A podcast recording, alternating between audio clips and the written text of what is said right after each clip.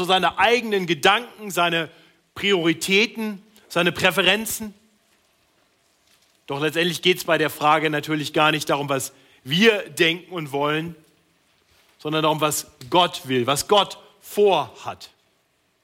Und weil unser Gott mit uns etwas vorhat, lässt er uns bei dieser wichtigen Frage nicht im Ungewissen. Nein, er erklärt uns, warum er uns hier auf Erden belassen hat. Was er mit uns vorhat. Ja, er gibt uns ganz konkret einen Auftrag für die Zeit, die wir hier auf Erden noch haben. Und auf diesen klaren Auftrag wollen wir gleich zu Beginn dieser Konferenz hören. Wir wollen uns darauf besinnen. Es ist ein ganz bekannter Auftrag. Und mein Gebet ist es, dass uns das Bedenken dieses bekannten Auftrags, des Missionsauftrags, Neuorientierung gibt. Für unser ganz persönliches Leben und für unsere Gemeinden. Von daher hoffe ich, du bist bereit, dir von Gott ins Leben sprechen zu lassen, Orientierung geben zu lassen. Ich weiß aber, dass das bei mir nicht immer der Fall ist. Oft ist mein Herz so, dass es sich nicht verändern will, nicht herausfordern lassen will. Und weil es vielleicht nicht nur mir so geht, möchte ich zu Beginn mit uns beten und Gott darum bitten, dass er uns hilft, sein Wort zu hören, es anzunehmen und dann auch danach zu leben. Himmlischer Vater, danke, dass du zu uns sprichst durch dein heiliges Wort. Danke, dass du uns Wegweisung gibst für unser Leben. Und danke, dass du das durch diesen herausfordernden, aber auch mutmachenden Auftrag tust, den wir jetzt bedenken wollen.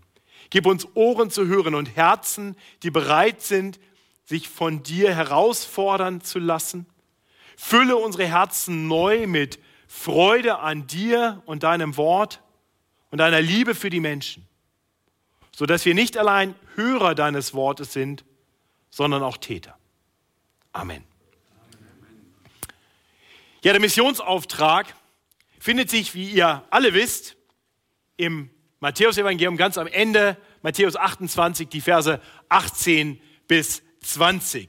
Wir haben hier in der Gemeinde Bibeln ausliegen, die Lutherbibel, aus der ich heute auch predigen werde, aber ich habe äh, es nochmal einfach gemacht für euch und ihr könnt diese Worte, wenn ihr sie nicht vielleicht sogar auswendig kennt, mitlesen. Und ich lese uns diese Worte. Matthäus 18 bis 20. Und Jesus trat herzu und sprach zu ihnen, mir ist gegeben alle Gewalt im Himmel und auf Erden. Darum gehet hin und machet zu Jüngern alle Völker. Taufet sie auf den Namen des Vaters und des Sohnes und des Heiligen Geistes und lehret sie halten alles, was ich euch befohlen habe. Und siehe, ich bin bei euch alle Tage bis an der Weltende. Nun, ich möchte in dieser Predigt mit uns letztendlich vier Fragen beantworten. Und die ersten beiden sind wirklich hinführende Fragen. Die ersten beiden Fragen sind Dinge, die wir klären müssen, bevor wir dann eigentlich diesen Auftrag selbst bedenken. Nämlich zuerst einmal möchte ich mit uns darüber nachdenken, ob das einfach ein Auftrag des Herrn Jesus ist oder ob es wirklich der Auftrag schlechthin ist. Zum Zweiten möchte ich damit uns darüber nachdenken, wem dieser Auftrag eigentlich gilt. Und dann wollen wir uns diesen Auftrag genauer anschauen. Was genau ist eigentlich der Missionsauftrag? Was beinhaltet er? Und schließlich wollen wir darüber nachdenken, wie dieser Auftrag dann auch erfolgreich ausgeführt werden kann. Das sind die vier Punkte dieser Predigt, also sehr einfach. Und ich denke, wir steigen einfach direkt ein. Ein, ein, ein Auftrag oder der Auftrag. Also ohne jede Frage, Jesus hat eine Vielzahl von Aufträgen gegeben. Ja, das ging bis dahin, dass man mal ein Eselsfüllen ihm bringen sollte und viele andere Dinge. Warum spricht man dann von dem Missionsauftrag und nicht einfach von einem unter vielen? Warum ist dieser Auftrag wirklich der zentrale Auftrag des Herrn Jesus an seine Jünger? Nun, um diese Frage zu beantworten, ist es sicher hilfreich, sich kurz darüber Gedanken zu machen, was eigentlich vorher geschehen ist, und was danach geschieht. Und ich möchte uns kurz ein, ein Beispiel geben, das uns vielleicht hilft, uns mal hineinzudenken in die Situation. Ich nehme euch mal ganz bewusst mit in mein persönliches Leben. Ron hat gesagt, ich habe zwei Töchter und eine Ehefrau. Und jetzt stellt euch vor, ich bin heute früh aus dem Haus gegangen und habe mich verabschiedet. Jetzt stellt euch vor, das ist nicht der Fall, ich hätte mich verabschiedet und gesagt, ich werde von euch gehen für eine lange Zeit. Zwei Wochen ist soweit, dann mache ich eine lange Reise, werde in den USA sein für eine Zeit. Stellt euch vor, das wäre heute schon so gewesen. Und dann stellt euch vor, ich rufe jetzt heute Nachmittag meine Frau an und sage, du, bevor ich heute Abend in den Flieger steige, komme ich noch mal zu Hause vorbei, sag unseren Mädels Bescheid, die sollen wach bleiben, die sollen zur Haustür kommen, denn ich habe ihnen noch etwas zu sagen. Jetzt stellt euch vor, ich komme dann nach Hause, meine Töchter kommen zu mir und ich stelle mich vor sie hin und sage, liebe Kinder, als Haupt dieses Hauses, als euer Vater sage ich euch, Denkt ihr, es dann eher so eine Nebensächlichkeit, die ich dann zu sagen habe, oder ist das, was ich dann sage, wirklich wichtig? So war das ungefähr bei Jesus. Er war von seinen Jüngern gegangen. Sie dachten, er wäre weg für alle Zeit. Er war gestorben, gekreuzigt worden. Alle ihre Hoffnungen waren zerstört. Er war weg. Doch dann am Ostermorgen, da kamen dann Frauen, die an seinem Grab gewesen waren. Sie wollten ihm eine letzte Ehre erweisen und sagten, der Stein war weg, das Grab war leer. Und dann kam ein Engel und sagte, er ist nicht hier, er ist auferstanden. Wie er gesagt hat, kommt her und seht die Stätte, wo er gelegen hat und geht eilends hin und sagt seinen Jüngern, dass er auferstanden ist von den Toten. Und siehe, er wird vor euch hingehen nach Galiläa. Dort werdet ihr ihn sehen. Und dann, nur Momente später, haben diese Frauen den Herrn Jesus selbst gesehen und, und er sprach nochmal zu den Frauen die gleichen Worte. Fürchtet euch nicht, geht hin und verkündigt es meinen Brüdern, dass sie nach Galiläa gehen, dort werden sie mich sehen. Zweimal der Auftrag, hingehen nach Galiläa. Der Auferstandene, dort würde er zu sehen sein. Aus den anderen Evangelien wissen wir, was die Jünger gedacht haben, als sie diese Botschaft hörten. Die, die haben gedacht, die Frauen sind übergeschnappt. Die haben das nicht geglaubt. Aber dann ist Jesus ihnen erschienen, schon bevor sie nach Galiläa gingen. Sie haben ihn getroffen in, in Jerusalem selbst. Erst zwei Jünger auf dem Weg nach Emmaus und, und dann die elf in einem eigentlich verschlossenen Raum. Und schlagartig wich alle Verzweiflung, alle Trauer einer, einer neuen Hoffnung, einer neuen Freude. Jesus ist tatsächlich auferstanden. Er hat den Tod überwunden. Halleluja, die Jünger sind voller Freude. Und ich hoffe nicht nur die Jünger. Ich hoffe, du teilst diese Osterfreude. So, und, und jetzt haben sie diesen Auftrag, geht nach Galiläa, dort werdet ihr Jesus nochmal sehen. Und das tun sie. Und davon lesen wir dann in Vers 16, unmittelbar vor unserem Predigtext. Die elf Jünger gingen nach Galiläa auf den Berg, wohin Jesus sie beschieden hatte. Und dann erscheint Jesus ihnen und spricht sie an und sagt, mir ist gegeben alle Gewalt im Himmel und auf Erden. Okay, ist das, was er jetzt sagt, ein Auftrag unter vielen? Ich hoffe, wir sehen, das ist die zentrale Botschaft, der zentrale Auftrag. Danach fährt er auf in den Himmel. Das ist das Letzte, was er seinen Jüngern noch sagt. Zweimal lässt er sie durch die Frauen dahin bestellen, dann kommen sie und dann spricht er sie so an. Und dieser Auftrag ist zentral nicht nur bei Matthäus. Er findet sich im Prinzip in allen Evangelien. Vielleicht etwas umstritten ist es, ob, ob der lange Markus-Schluss ähm, das auch anspricht, aber dort, ähm, der, also der Markus-Schluss, die Verse 9 bis 20, die sind umstritten. Aber im Vers 15 dort findet sich diese Worte. Er sprach zu ihnen, zu den Jüngern, geht in alle Welt und predigt das Evangelium aller Kreatur. Ich bin ein Vertreter des kurzen Markus-Schlusses, deswegen habe ich den Vers hier nicht mit angeschlagen. Aber in den anderen Evangelien zumindest brauchen wir uns gar keine Gedanken machen. Da steht es in den Texten, die völlig unumstritten sind. Lukas 24, ab Vers 46. So steht es geschrieben, sagt Jesus dort seinen Jüngern, dass Christus leiden wird und auferstehen von den Toten am dritten Tage und dass gepredigt wird in seinem Namen Buße zur Vergebung der Sünden unter allen Völkern Fangt an in Jerusalem und seid dafür Zeugen. Ganz ähnlich Johannes, Kapitel 20, Vers 21. Wie mich der Vater gesandt hat, sagt der Auferstandene zu seinen Jüngern, so sende ich euch.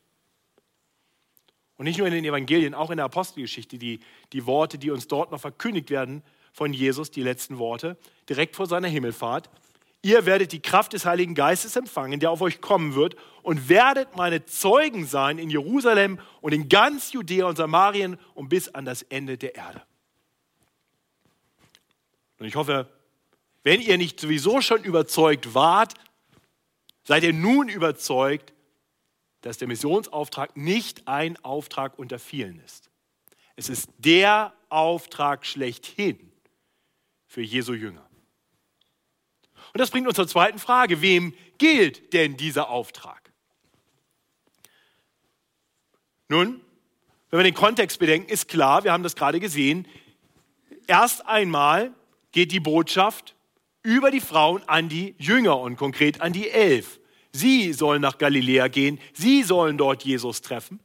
Und sie sind es dann auch, die auf den Berg gehen, wo Jesus sie hinbeschieden hat. Und Jesus erscheint ihnen und spricht zu ihnen. Also ganz, ganz klar, keiner von uns, würde ich einfach mal so frech sein zu behaupten, keiner von uns war dabei. Keiner von uns hat diesen Auftrag durch die Frauen bekommen. Keiner war dort auf dem Berg. Keiner wurde von Jesus angeschaut, als er diese Worte sprach. Also erst einmal galten diese Worte den elf oder vielleicht auch hinaus auch noch anderen Jüngern, die dort damals anwesend waren. Und doch wird aus dem Text selbst meines Erachtens unzweifelhaft klar, dass dieser Auftrag uns allen gilt. Denn wir sehen hier, dass er sagt, geht hin und mache zu Jüngern alle Völker. Ohne jetzt genau diskutieren zu wollen, was alle Völker beinhaltet, wie viele dazugehören und wie man die genau bestimmt. Ist das ein Auftrag, den die elf tun konnten? Die Dimension ist zu groß. Das kann nicht nur für die elf sein, oder? Und, und dann sehen wir auch eine zeitliche Dimension, also nicht nur die Ausweitung aller Völker, sondern wir sehen auch, dass die zeitliche Dimension eine ist, über die Jesus hier spricht. Alle Tage bis ans eine Weltende. Für alle Zeit. Jesus sagt seinen Beistand seinen Jüngern zu bei diesem Auftrag bis wahrscheinlich über den heutigen Tag hinaus, wenn die Welt nicht heute endet. Also klar, dieser Auftrag gilt nicht nur den Elfen, er galt den Elfen und allen, die durch ihr Zeugnis zum Glauben kommen sollten. Dieser Auftrag gilt dir und mir. Wenn du Jesus Christus als deinen Retter und Herrn kennst, dann sind diese Worte seine letzte Botschaft auch an dich.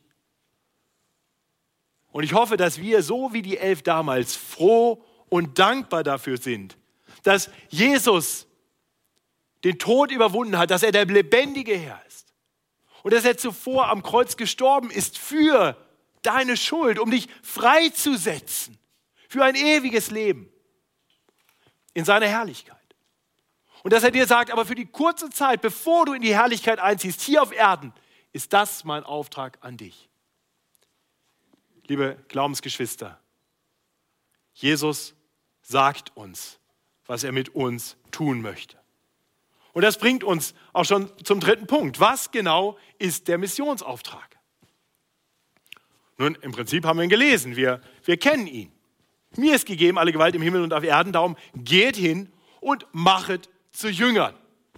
Ja, das ist die Kernbotschaft. Unser Auftrag ist Jünger machen. Und Jesus erklärt dann weiter, was das beinhaltet. Und Jünger zu machen beginnt damit, dass wir hingehen. Geht hin. Das heißt, wir sollen gehen, um das Evangelium zu allen Völkern zu bringen. Das, das ist das, was, was wir bei den Jüngern damals sehen. Erst waren sie hinter verschlossenen Türen. Aber hinter verschlossenen Türen lässt dieser Auftrag sich nicht ausführen. Sie mussten die Türen aufmachen und losgehen, hingehen. Und dann haben sie angefangen. Sie haben angefangen direkt vor ihrer Haustür. Wir haben das aus der Apostelgeschichte 1 gerade gehört. Sie haben angefangen in Jerusalem. Und dann ging es weiter nach Judäa. Und dann nach Samarien. Und dann immer weiter bis an die Enden der Erde. Und wir sehen hier, der Missionsauftrag kennt keine Grenzen, er kennt auch keine Zielgruppen. Letztendlich gilt er allen Menschen, allen Völkern zu denen in weit entfernten Ländern und zu denen vor deiner eigenen Haustür. Und vielleicht sogar hin zu denen, die mit, hinter der gleichen Tür mit dir zusammen wohnen. Der Auftrag gilt den Reichen und Schönen und den Wichtigen. Und er gilt den Randgruppen. Niemand soll außen vor bleiben. Alle Welt braucht Jesus. Und wir sind berufen, hinzugehen und dieser Welt das zu bezeugen. Und Jesu Jünger haben das immer schon getan. Die ersten Jünger haben das getan. Sie sind gegangen, erst in Jerusalem und dann ging es weiter nach Judäa und Samarien und schon zur Zeit der ersten Jünger breitete sich das Evangelium darüber hinaus weit aus. Und die nächste Generation trug es weiter und die nächste Generation noch weiter und irgendwann kamen Menschen bis nach Bayern. Und dann irgendwann danach wahrscheinlich sogar bis nach Hamburg.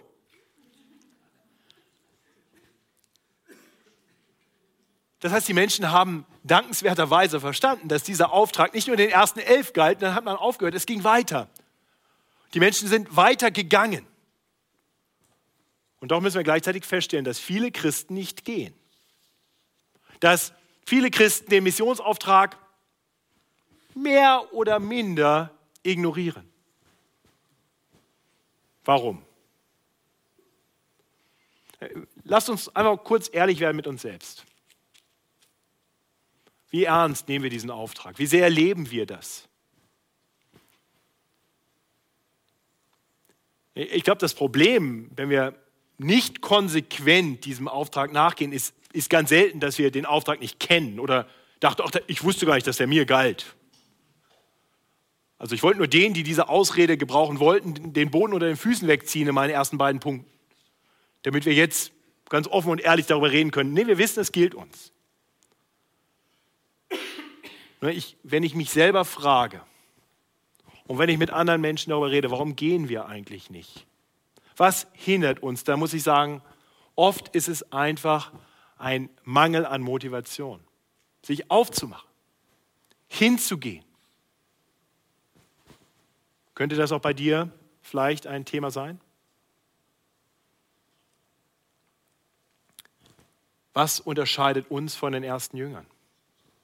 Warum waren die so motiviert, alles, wirklich alles hinter sich zu lassen und zu gehen und das Evangelium zu verkündigen, Menschen zur Buße und zum Glauben zu rufen? Und ich glaube, was diese Jünger bewegt hat, war eine tiefe Erkenntnis des Evangeliums. Ein Durchdrungensein von dieser frohen Botschaft. Die Jünger waren ihrem Herrn treu gefolgt. Doch nachdem er gefangen genommen war und dann gekreuzigt wurde, da waren sie doch alle weg. Da haben sich alle verkrochen. Da ist keiner irgendwo hingegangen. Und als sie dann erkennen durften, dass ihr Herr lebt, als ihnen klar war, dass Jesus am Kreuz tatsächlich sterben musste, um sie freizusetzen von aller Schuld, da hat sich etwas verändert in ihnen, in ihren Herzen. Aus Trübsal wurde Freude, aus, aus Angst wurde Mut.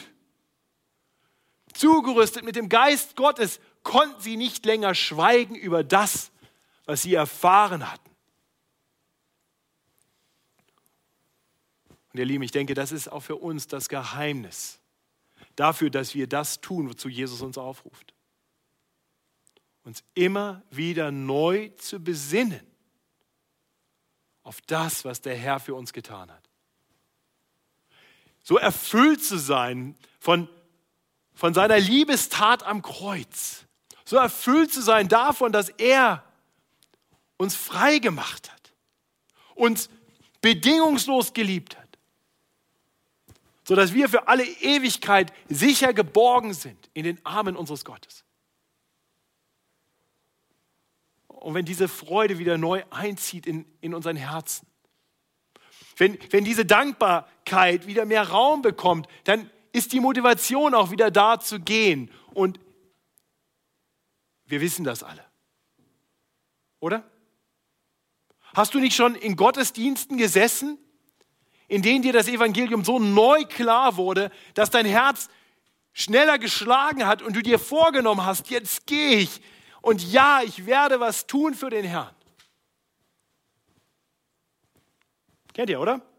Also ihr könnt ruhig Amen dazu sagen oder so, das ist okay.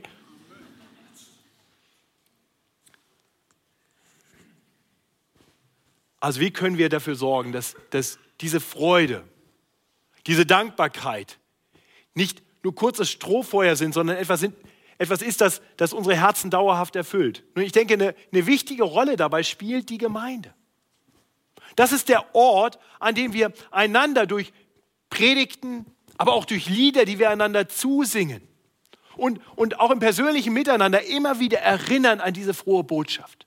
Uns immer wieder zusprechen, die große Gnade Gottes, sodass dass die nicht in Vergessenheit gerät und zugeschüttet wird mit vielen anderen Dingen.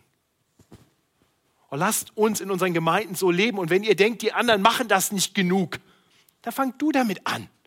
Dann sei du jemand, der anderen Menschen immer wieder diese frohe Botschaft zuspricht, sie immer wieder daran erinnert.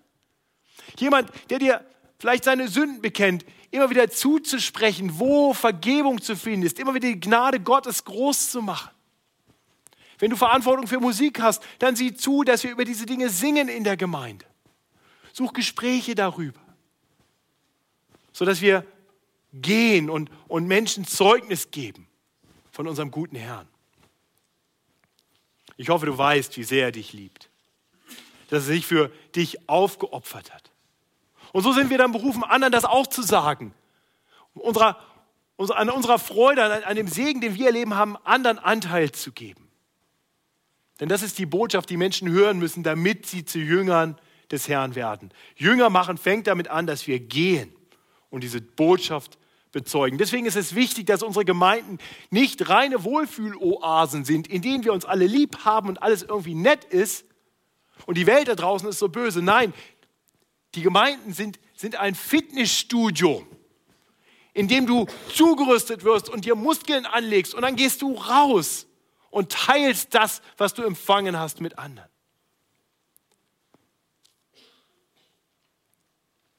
Also zu wem willst du in der nächsten Woche gehen. Es gibt nichts Gutes, außer man tut es, nicht wahr? von daher, das ist kein akademischer Vortrag, das ist eine Predigt. Und ich möchte dir sagen, Jesus sagt dir, mache zu Jüngern. Und du kannst natürlich jetzt über ganze Völker nachdenken, zu denen du theoretisch gehen könntest, aber ich schlage dir vor, denke an eine Person. Ich habe das beim, beim Schreiben dieser Predigt gemacht. Ich habe mir überlegt, wem will ich in nächster Zeit das Evangelium sagen? Und ich habe dann gleich ganz viele Namen so in meinem Kopf gehabt, dem und dem und dem und den auch noch. Ich habe gedacht, nee, jetzt konzentriere ich mich mal auf eine Person, weil, weil es einfacher ist, mal einer anzufangen, sonst, wenn je größer der Plan. Ich möchte dir Mut machen. Und es ist so einfach. Wenn, wenn, du am Montag zurück zur Arbeit gehst und Leute fragen dich, wie war dein Wochenende, sagst du, super, was hast du gemacht? Boah, ich war im Fußballstadion, wo auch immer, Kneipe. Und du? Das ist immer die Standard, die nächste Antwort. Wenn du, wenn du jemand fragst, was hast du am Wochenende gemacht, was ist die Rückfrage, die du bekommst? Und du, oder? Ja. Ich war bei der Evangelium 21-Konferenz. Ich war im Gottesdienst. Ich habe großartige Predigen gehört. Ich habe darüber gehört, dass wir Jünger machen sollen. Bist du eigentlich ein Jünger Jesu? Also nur ein kleiner Tipp. Wir, wir, haben ein, wir haben ein Gemeindemitglied, ich möchte einfach kurz mal ein bisschen praktisch machen. Ein Gemeindemitglied, der begeistert mich. Der ist kein großer Evangelist. Aber jedes Jahr, mehrfach, wenn das Wetter gut ist, lädt er ein, einen schönen Garten, lädt ein und grillt. Und lädt seine Nachbarn dazu ein, nichtchristliche Kollegen und immer ein paar Leute aus der Gemeinde. Und die kriegen immer gleich einen Arbeitsauftrag. Also meine Nachbarn sind nicht gläubig, redet mit denen. So einfach kann das gehen. Simon und Matze, könnt ihr schon mal darauf einstellen, ähm, da wo ihr jetzt hingezogen seid, beziehungsweise bald hinziehen werdet, da ist das. Also geht hin. Das ist der erste Schritt. Geht hin und mache zu Jüngern. Das nächste, was er uns dann sagt, ist taufen. Und ich hätte hier weiter, nee, da sind wir, taufen. Wir sollen sie taufen also diejenigen, die das Evangelium nicht nur hören, sondern im Glauben annehmen, die sollen dann auf das Bekenntnis ihres Glaubens hin getauft werden. Das ist wirklich der erste Schritt der Jüngerschaft. Ich will da gar nicht so viel zu sagen, nur das eine. Ich glaube, wir haben in der Tauffrage eine große Problematik. Und das ist nicht die Frage Kindertaufe oder Glaubenstaufe. Das ist die Frage, wo im christlichen Leben wird die Taufe verortet? Und ich spreche immer wieder mit Leuten, die schon zehn Jahre Christen sind, aber noch nie getauft wurden. Die sagen, ich weiß noch nicht, ob ich so weit bin. Also wenn du irgendwann so weit sein willst, dass du irgendwie es besser verdient hast, getauft zu werden als am Tag deiner Bekehrung, dann kann ich dir sagen, der Tag wird nicht kommen.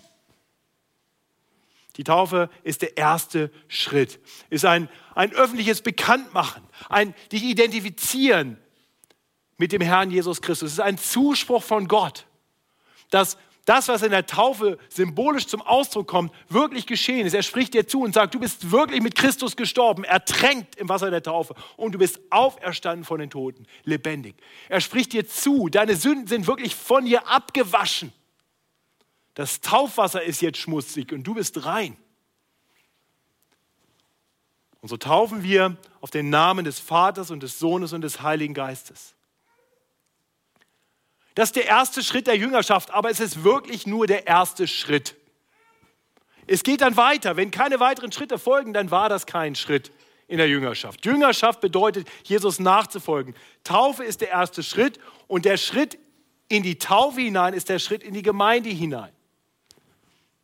Ja, mit der Taufe, mit dem Bekennen deines Glaubens, mit dem Zuspruch Gottes solltest du Teil werden einer Gemeinde. Deswegen gehört die Taufe auch in den Kontext der Gemeinde und ist nichts, was man mal auf einer Israelreise mit ein paar Freunden im Jordan macht. Habe ich schon gehabt.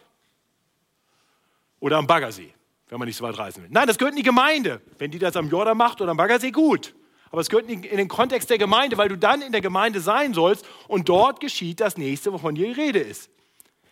Dort sollen wir gelehrt werden. Das ist genau das, was wir in Apostelgeschichte 2 übrigens sehen. Jesus gibt diesen Auftrag, den Missionsbefehl, den Auftrag. Zehn Tage später, am Pfingsttag, predigt Petrus. Menschen sind von ihrer Sünde überzeugt. Sie rufen aus, was sollen wir tun? Petrus sagt ihnen, tut Buße und lasst euch taufen. Das heißt, identifiziert euch mit Christus. Sie werden getauft und der Gemeinde hinzugetan. Und dann sind sie in der Gemeinde und dort werden sie gelehrt. Das ist der nächste Schritt. Was sollen wir lehren in der Gemeinde?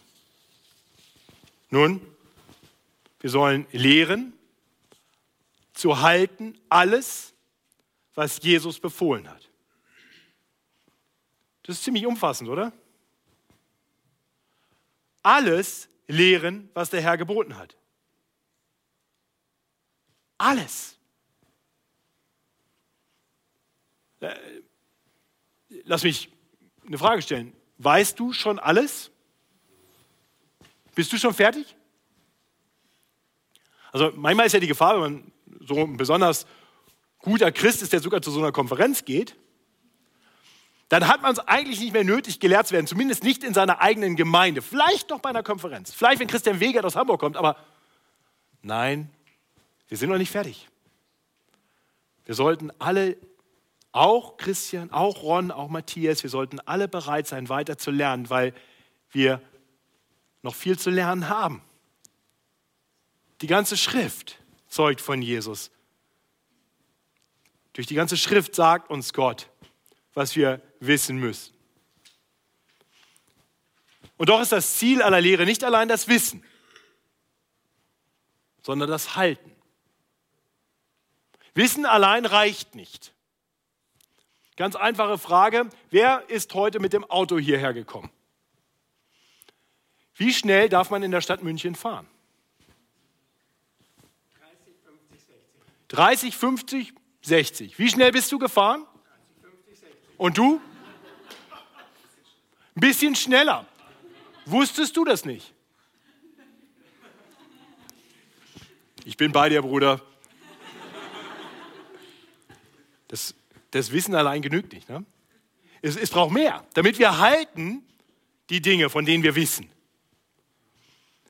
Deswegen ist es so zentral, wiederum, dass uns immer wieder klar vor Augen steht, wer hier zu uns spricht. Wenn ich nicht davon überzeugt bin, dass das, was gelehrt wird, wirklich gut ist, gut für mich ist, dann werde ich mich nur daran halten, solange ich vielleicht Strafe fürchte. Und wenn ich denke, da ist gerade keine Polizeistreife und ich kenne die Stadt und hier stehen keine Blitzer, dann fahre ich halt auch mal ein bisschen zügiger. Macht ja sowieso jeder.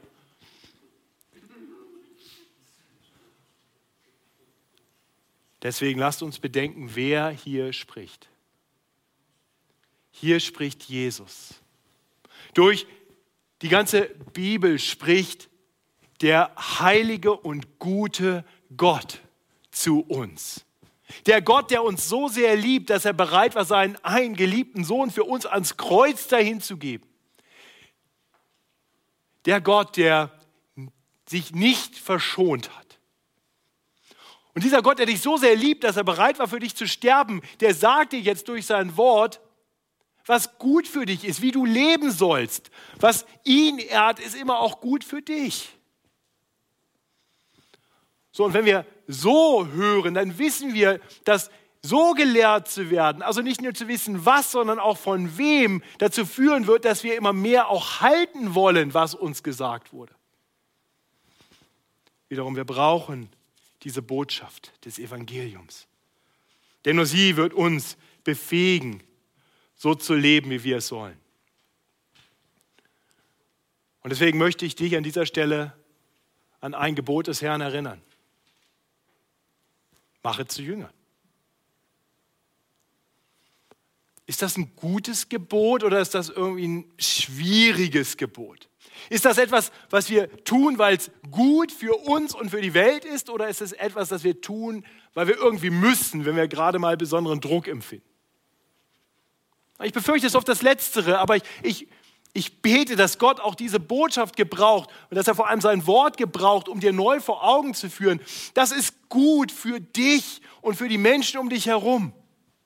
Es war gut für dich, dass andere es getan haben, dass sie bereit waren zu gehen und Jünger zu machen. Und du ahnst gar nicht, wie gut das für dich selber ist. Es gibt nichts Schöneres, als zu erleben, dass Gott dich gebraucht, um Menschen zu Jüngern zu machen. Es gibt nichts Schöneres. Dazu hat er dich hier gelassen. Und das ist kein harter Auftrag, es ist ein wunderbarer Auftrag. Und ich hoffe, dass, dass Gott dir das neu aufs Herz schreibt. Und das Evangelium setzt dich frei dazu, heute neu anzufangen, weil, weil du weißt, du hast Vergebung all deiner Schuld. All unseren Ungehorsam können wir ablegen am Kreuz und wir können neu aufstehen und neu sagen, von heute an möchte ich anders leben. Ich möchte Zeuge sein für das Evangelium. Ich möchte Menschen zu Jüngern machen. Mit den Tagen, die der Herr mir hier noch lässt, möchte ich ihm folgen und gehorsam sein.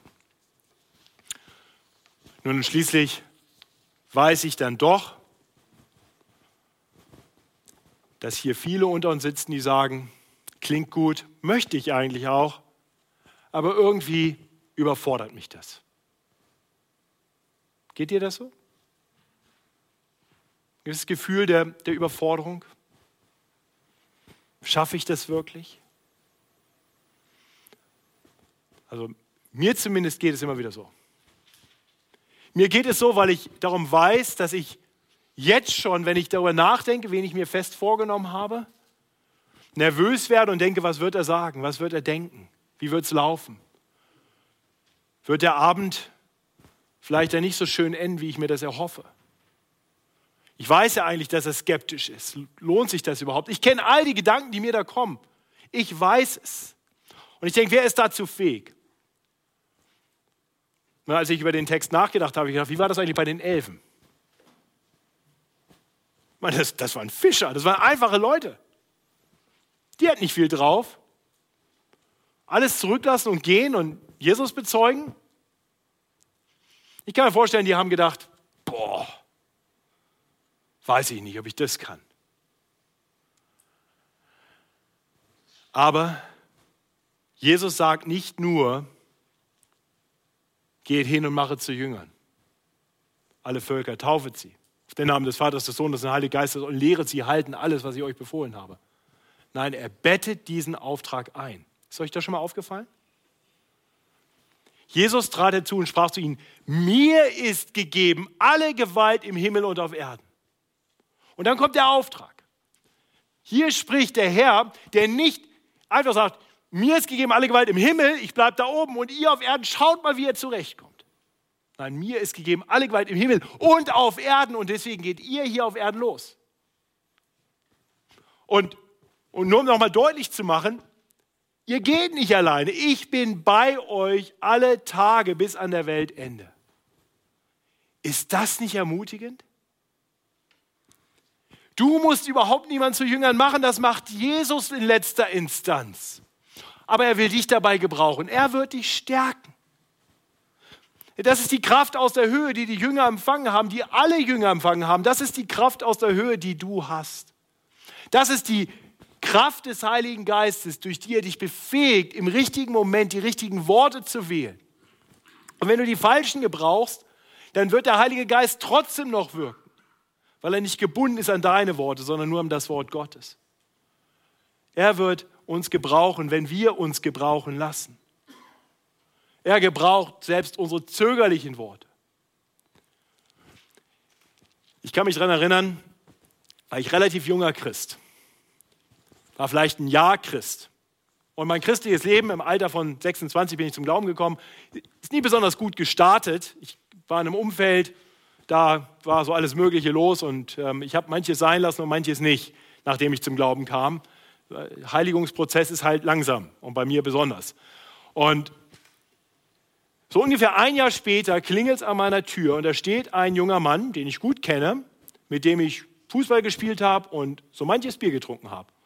Und steht vor meiner Tür und sagt, ich habe gehört, ich war mal im Elternhaus, ich habe gehört, du bist mal wieder zu Hause, ich wollte mal Hallo sagen, ich bin ja jetzt auch Christ. Sag ich, du? Er hätte, er hätte über mich auch sagen können, aber ich gucke ihn ganz groß an und sage, ja, weißt du nicht mehr? Sag ich, nee, was? Wie? Was? Wo? Warum? Ja, weißt du noch, Magnifest letztes Jahr. Also ich komme aus Braunschweig, ein großes Stadtfest. Sag ich, oh ja, ich erinnere mich. War kein guter Abend für mich. Also eigentlich erinnere ich nicht mehr so viel an den Abend. Und wisst ihr was, ich habe in meinem besoffenen Kopf, zu meiner Schande gestehe ich das, in meinem besoffenen Kopf habe ich ihm trotzdem, der durch eine Lebenskrise ging, das Evangelium weitergesagt. Und wisst ihr was, der ist zum Glauben gekommen.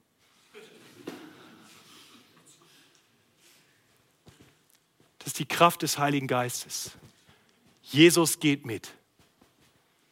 Ihr Lieben, das Einzige, was wir tun sollten, ist zu gehen. Unseren Mund aufzumachen die ersten Jünger haben sich auf das Wagnis eingelassen und sie durften erleben, dass der Herr Großes durch sie tat. Das Evangelium ist förmlich explodiert. Und wisst ihr, das kann heute auch noch passieren. Wenn jeder in eurer Gemeinde im nächsten Jahr nur einen Menschen für Jesus gewinnt, mit Gottes Hilfe, dann braucht ihr ein neues Gemeindehaus sehr wahrscheinlich. Und dafür möchte ich beten. Himmlischer Vater, danke, dass du uns nicht im Unklaren lässt, was du mit uns vorhast. Du bist in diese Welt gekommen, nicht um es dir hier gemütlich zu machen, um dich bequem einzurichten, um die Freuden dieser Welt zu genießen. Nein, du bist gekommen, um Menschen aus der Verlorenheit herauszurufen, hinein in eine befreiende Beziehung mit dem heiligen Gott. Und du hast den Weg frei gemacht durch deinen Tod am Kreuz. Und du hast uns beauftragt, nun diese frohe Botschaft weiterzusagen. Herr, vergib uns, dass wir uns so oft einfach gemütlich einrichten in dieser Welt. Die Freuden dieser Welt genießen und aus dem Auge verlieren, dass du uns hier belassen hast mit einem Auftrag. Herr, ich bete für meine Geschwister und auch mich selbst, dass du uns neu diesen Bekennermut schenkst, dass wir hingehen. Ja, ich bete, dass die, an die wir vielleicht vorhin konkret gedacht haben, an die wir vielleicht jetzt konkret denken, dass wir es nicht beim an sie denken belassen, sondern hingehen und ihnen die frohe Botschaft sagen. Und ich bete, dass du durch deinen Geist wirkst, Herzen aufschließt und Menschen von Sünde überführst und zum Glauben bringst. Auf dass dein Reich komme, Person um Person, bis du wiederkommst. Amen.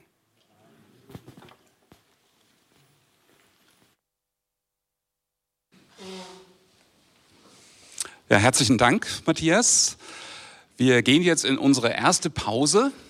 Wir haben ungefähr eine halbe Stunde Zeit und wollen dann um 17 Uhr pünktlich hier oben im Saal weitermachen. Ach, wir singen noch ein Lied. Okay, das tut mir leid, dann singen wir jetzt noch ein Lied und danach haben wir die Pause.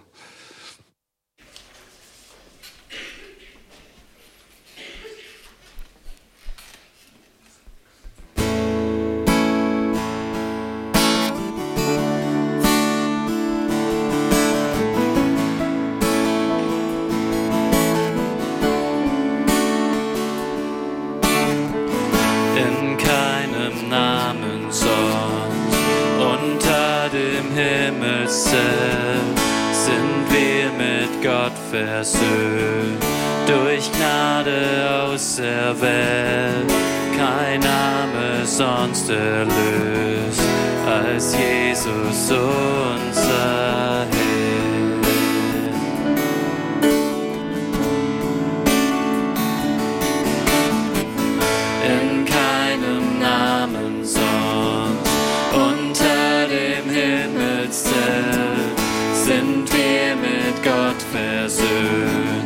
Durch Gnade auserwählt, kein Name sonst erlöst, als Jesus unser Herr.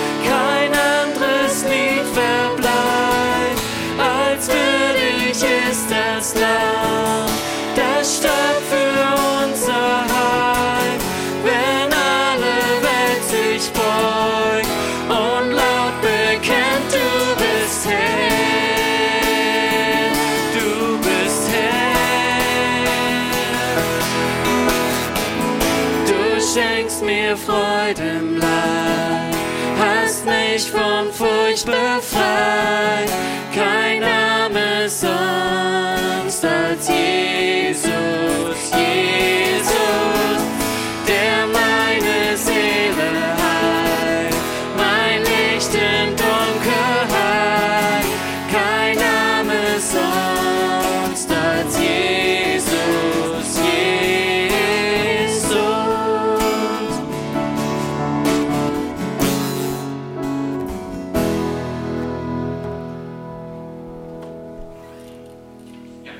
und dann bis 17 Uhr wieder im Saal.